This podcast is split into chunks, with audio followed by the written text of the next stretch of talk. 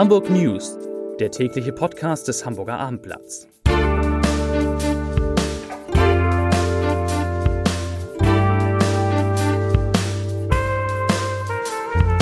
Herzlich willkommen in dieser neuen Podcast-Woche beim Hamburger Abendblatt. Mein Name ist Lars Heider und heute geht es um die sehr wichtige Frage, warum es in Hamburg eigentlich so viele Baustellen gibt und warum die gefühlt, zumindest gefühlt, so langsam fertig werden. Außerdem sprechen wir über die großen Premieren in der Stadt, mal wieder über Moja und über Lotto. Zunächst aber wie immer drei Nachrichten in aller Kürze.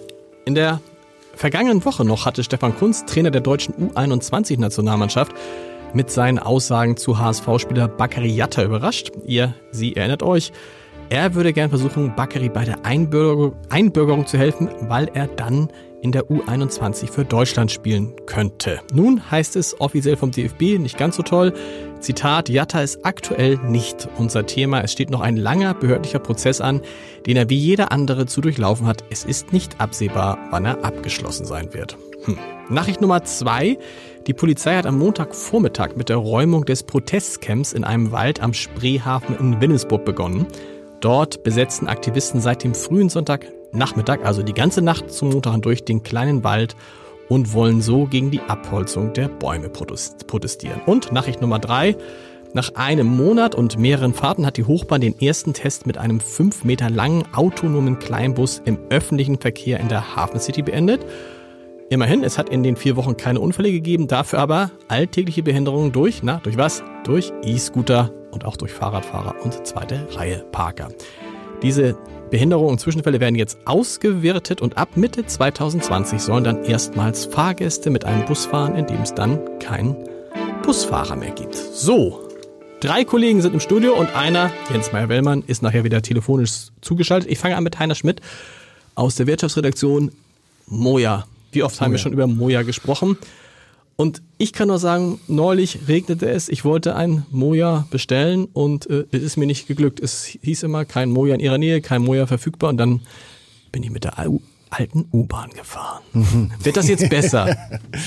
ähm, ich denke mal, es wird langsam besser werden. Natürlich ist es das Ziel des Unternehmens, äh, schnell besser zu werden. Und es gibt so ein, heute einen weiteren Schritt auf diesem vermutlich sehr langen Weg. Das Unternehmen hat in Horn an der Horner Landstraße einen zweiten Betriebshof eröffnet, äh, wo seine kleinen Busse auch aufgeladen mhm. werden können.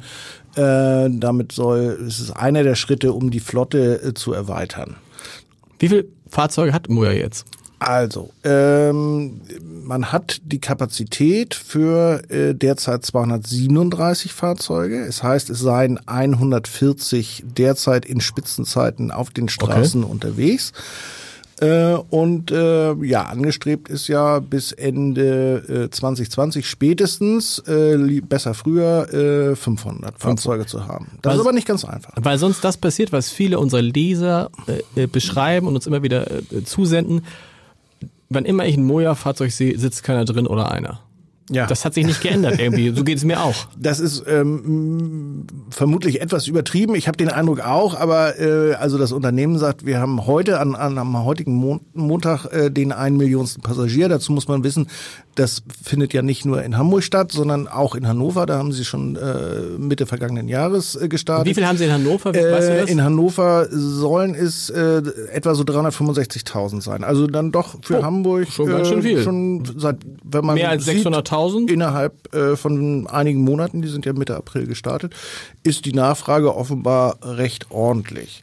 Diese Leerfahrten entstehen, sagt das Unternehmen, natürlich auch dadurch, dass ähm, die Fahrzeuge immer mal wieder äh, zum Betriebshof fahren müssen, dort aufgeladen werden müssen. Der Fahrer wird gewechselt, macht Pause oder solche Dinge. Und da sollen mehr, neue Standorte innerhalb Klar, wenn man nur einen, Betriebs ja, ja. ein Betriebshof ist, dann schwierig. Dann ja. soll es neue Standorte geben. Das heißt, es wird auch weitere ja. Standorte ja. in Hamburg. Heute ist der zweite eröffnet worden. Äh, einen dritten äh, hat man sich schon gesichert. Da können die Fahrzeuge im Moment aber noch nicht aufgeladen werden. Äh, und das Ziel sind bis zu fünf. Äh, außerdem soll es dazwischen dann noch so kleine Schnellladestationen geben. Okay. Gut, vielen Dank, lieber Heiner. Andreas Dai ist heute da, wie so oft in diesem Podcast, aus unserer landespolitischen Redaktion. Aber heute, was das, was du gemacht hast, hat zum, zum Teil mit Landespolitik zu tun und viel mit Glück. Du warst nämlich heute bei der Bekanntgabe man kann es fast sagen, der Lottozahlen. Ja, ja schön, schön wär's. Ja. Die hätte ich gern gehabt. Äh, nein, Lotto Hamburg hat seine Bilanz vorgestellt für das vergangene Jahr und auch ein bisschen einen Ausblick auf die politische Auseinandersetzung, die es durchaus gibt, äh, gegeben. Also insofern hatte das auch mit Landespolitik zu tun. Was gibt's denn da für politische Auseinandersetzungen? Die, die, die, die Stadt, Städte, Länder freuen sich, weil sie kriegen ein bisschen Geld. Richtig, äh, da sind alle, bisschen, glück, alle genau. glücklich drüber. Hamburg im Übrigen 53 Millionen im vergangenen Jahr. Nicht schlecht. Ähm, nein, der, die Auseinandersetzung äh, läuft um den neuen Glücksspielstaatsvertrag. Der bisherige läuft 2021 aus und muss ein neuer verhandelt werden. Und äh, Knatsch macht vor allem Schleswig-Holstein. Wow, was das machen? Was nämlich machen? eine Sonderrolle ja. und äh, erlaubt als einziges Bundesland Online-Casinos. Die immer aber ja überall empfangen kann, sag ich mal. Also die, das wo man überall spielen kann. Das ist das Problem. Genau, dass man äh, von überall in der Republik darauf zugreifen kann. Die werben auch äh, teilweise in der besten, zur besten Sendezeit am Abend und dann wird nur klein verschämt Stimmt. eingeblendet. Ja. Das ist ein Angebot, das nur für Schleswig-Holstein gilt. Äh, also was mache ich, wenn ich dann daran äh, teilnehme aus äh, Dortmund? Kann ich nicht gewinnen? Doch. Doch, das ja, die Frage, wie stark das kontrolliert wird, ob das kontrolliert wird, das ist umstritten. Jedenfalls versuchen nun die anderen Länder Schleswig-Holstein dazu bewegen, bitte von diesem Sonderweg ähm, wieder abzukommen. Denn die befürchten, dass das gesamte Glücksspielsystem, das staatliche Glücksspielsystem in Deutschland letztlich erodieren könnte, wenn das Schule macht. Das stimmt. Wie viel Lotto-Millionäre hat es denn im vergangenen Jahr in Hamburg gegeben? Neun. Es gab äh, insgesamt 23 Spieler, die mehr als 100.000 Euro gewonnen haben und neun haben mehr als eine Million das gewonnen. Das ist gar nicht so viel. Und die höchste Summe gibt's, wird das auch bekannt gegeben?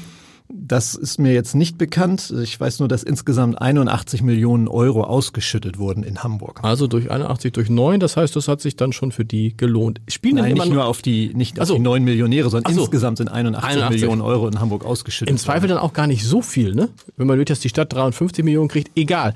Spielen denn immer noch so viele Leute Lotto wie früher? Das ist relativ stabil. Die gehen davon aus, dass rund ein Viertel der Erwachsenen spielen. Das heißt, das wären in Hamburg so 400.000 äh, Leute etwa. Bei großen Jackpots sind es auch mal bis zu ein Drittel. Dann wären es so gut 500.000 Menschen und das ist relativ stabil. Die Umsätze sind gegenüber dem Vorjahr um drei Prozent gestiegen. Ganz gut. Vielen Dank. Holger Truhe ist da aus der stellvertretenden Leiter unserer Kulturredaktion. Holger, spielst du Lotto? Nee, aber ich werde auch so reich beschenkt. In Hamburg muss man sagen, du hast im Grunde Glück, dass du mich überhaupt antriffst. Wow, alles zusammengebracht. Das, ja, genau. Ja, äh, es ist denn, die Zeit der großen Premieren in richtig, Hamburg. Richtig, es ist wahnsinnig viel los. Äh, die Kollegen und auch ich sind ständig unterwegs. Ähm, klingt einerseits stressig, macht aber andererseits natürlich auch sehr viel Spaß, wenn man so viele tolle Sachen sehen kann wie wir an diesem Wochenende. Lass uns drei, es sind ja, lass uns drei Premieren rausnehmen, die wirklich top waren. Was, was ist die Premiere dieses Wochenendes äh, gewesen. Kann man das sagen? Ja, die Premiere kann man eigentlich kaum sagen. So stark war das Angebot. Aber ich will mal anfangen mit Serotonin. Ähm, Im Schauspielhaus? Richtig. Ähm, Ulbeck-Inszenierung, boah, was ich alles weiß. Ja, ja. in der Tat. Unterwerfung war ja hier auch ein ganz großer ja. Hit mit Edgar Selge. Dies ist jetzt kein Ein-Personenstück, aber es ist ein typischer Wellbeck. Ähm, sagen wir mal, kontrovers diskutiert, um es vorsichtig auszudrücken, gilt als sehr frauenfeindlich und Regisseur Falk Richter hat gesagt, na ja, wer alle Frauen für Schlampen hält, der wird halt einsam. Ja. Aber ein tolles Stück, äh, sehr rasant gemacht und im Übrigen lohnt sich auch das Buch. Und, und, und direkt in Konkurrenz, äh, Karin Bayer, Intendantin des Schauspielhauses, hat an diesem Wochenende auch Premiere gehabt mit einer Inszenierung, aber nicht am Schauspielhaus, sondern Nein, an der Staatsoper. Richtig. Die Nase. Die Nase, eine Schostakowitsch-Groteske, ganz selten gespielt. Karin Bayer hat lange nicht mehr Oper inszeniert, ähm, sich jetzt aber wieder rangewagt. Ein ganz großer Erfolg ist es gewesen. Es gab bei der Premiere ganz, ganz leichte, ganz leichte Buß, aber das ist bei jeder Premiere so. Ja. Oft gibt es auch starke Buß. Dies ist sehr gut aufgegangen. Ähm, ich kann verraten, Charlie Chaplin spielt auch eine Rolle, der große Diktator. G20 spielt auch eine Rolle. Ein sehr modernes Stück, sehr modern inszeniert, rasant dirigiert von Kent Nagano. Großartig. Mit, ja, mit tollen Plakaten. Ich mag also, also mit, mit tollen Plakaten und mit äh, einer Nase, wer es noch nicht gesehen hat, äh, an der Dammtorstraße, nämlich am Staats, an der Staatsoper selbst. Habe ich noch nicht gesehen. Nase. Da ist eine Riesennase. Eine sehr große Nase und ja. schon witzig. Aber das ist noch nicht alles. Noch eine Kleinigkeit, was eigentlich gar keine Kleinigkeit ist, nämlich ein ganz tolles Stück für Kinder im Allee-Theater. Dort läuft jetzt äh, der Karneval der Tiere für Kinder ab vier Jahren. Man denkt ja oft so, na ja, es ist für Kinder, aber auch die Erwachsenen haben sich scheckig gelacht dabei. Es ist eine ganz hübsche, süße Geschichte, Die Kinder waren sogar am Quietschen, also kann ich auch sehr empfehlen. Und sag noch ein, zwei Sätze zu Alan Gilbert, der neue Chef des NDR Elbphilharmonie Orchesters. Richtig. Der neue Chefdirigent hatte seine Premiere im großen Saal. Richtig, der Und- Auftakt der Alan Gilbert Festspiele, äh, die ja insgesamt drei Wochen andauern mit ganz starken Programmpunkten. Ähm, tja, was soll man dazu sagen? Also er hat abgeliefert, ist glaube ich das, was man, Wow. was unterm Strich steht. Es war ein sehr breites Programm von Brahms, äh, erste Symphonie bis Varese. Das ist jetzt, sagen wir mal, nicht unbedingt das, was Abonnenten am allerliebsten hören. Aber wenn es so dargeboten wird wie da, mit so viel Feuer, dann funktioniert eben auch das. Wir können uns freuen. Willkommen in der Kulturhauptstadt Hamburg. Da gibt es relativ wenig Baustellen in der Kultur, eigentlich gar keine mehr.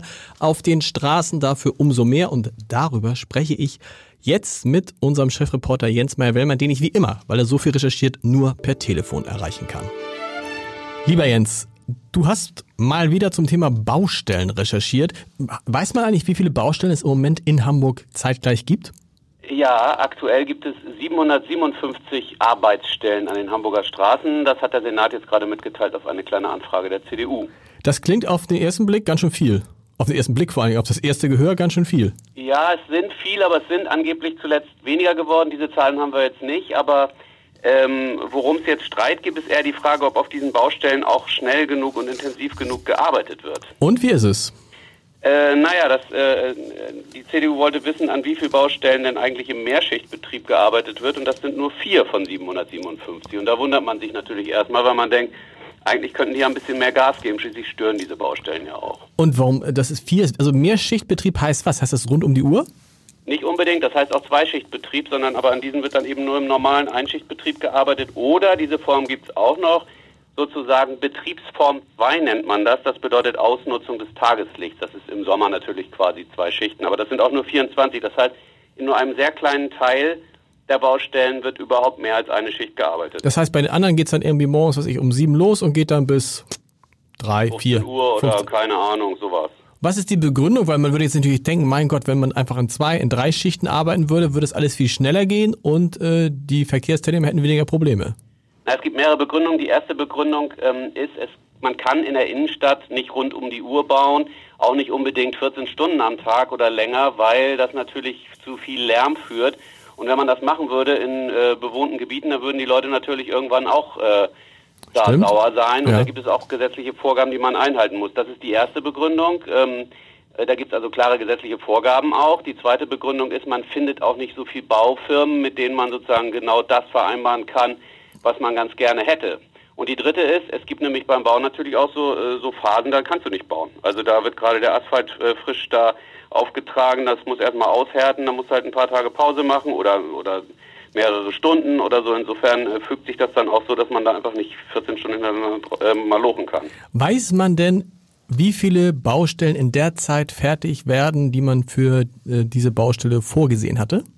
Da steht Hamburg ehrlich gesagt ganz gut da. Also die äh, von den 757, die ich ja eben schon genannt habe, gibt es äh, größere Verspätungen nur auf sieben Baustellen. Das ist super. Ja, äh, eigentlich relativ wenig, finde ich. Was heißt größere Verspätungen? Verspätungen sind Verspätungen.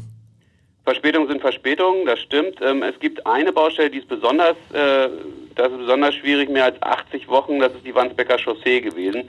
Und äh, die zweite Straße, wo das äh, deutlich über der Zeit ist, mit mehr als 50 Wochen, ist die Hammerstraße. Lieber Jens, vielen Dank. Welches ist deine äh, gefürchtetste Baustelle? Meine gefürchtete Baustelle ist die, wenn bei der U2 was gemacht wird, weil ich fahre vor allen Dingen auf der U2 und die hatten die Joachim-Mehl-Straße hier äh, ausgebaut, ähm, äh, behindertenfreundlich, zugangsgerecht äh, und da war das alles schwierig, aber da sind sie jetzt auch mit fertig. Vielen Dank. Tschüss. Tschüss. So, und wie immer auch bei diesem Podcast, dem ersten in dieser Woche, zum Schluss der Leserbrief des Tages. Ist ein bisschen länger, aber es ist ein toller Leserbrief. Er kommt von Sabrina Popidiu. Ich hoffe, ich spreche den Namen richtig aus. Und es geht um, um ein Thema, über das am Wochenende viele in Hamburg diskutiert haben. Wir im Abendblatt hatten berichtet, dass es immer mehr Restaurants gibt, die Probleme haben mit der sogenannten No-Show-Rate, also mit Menschen, die sich anmelden zum Essen, die einen Tisch reservieren und dann doch nicht kommen. Frau, Frau Pompidou schreibt dazu, ich selbst bin in, in der Gastronomie als Restaurantleiterin tätig und auch wir überlegen, eine No-Show-Gebühr einzuführen.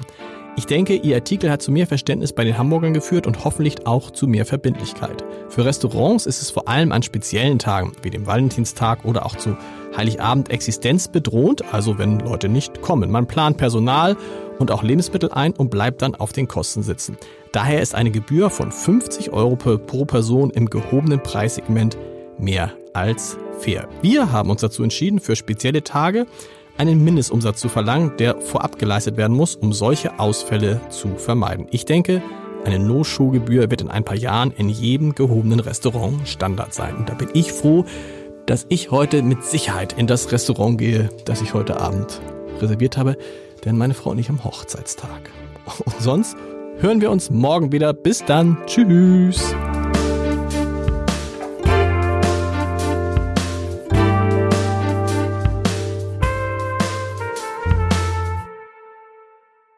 Weitere Podcasts vom Hamburger Abendblatt finden Sie auf abendblatt.de slash podcast.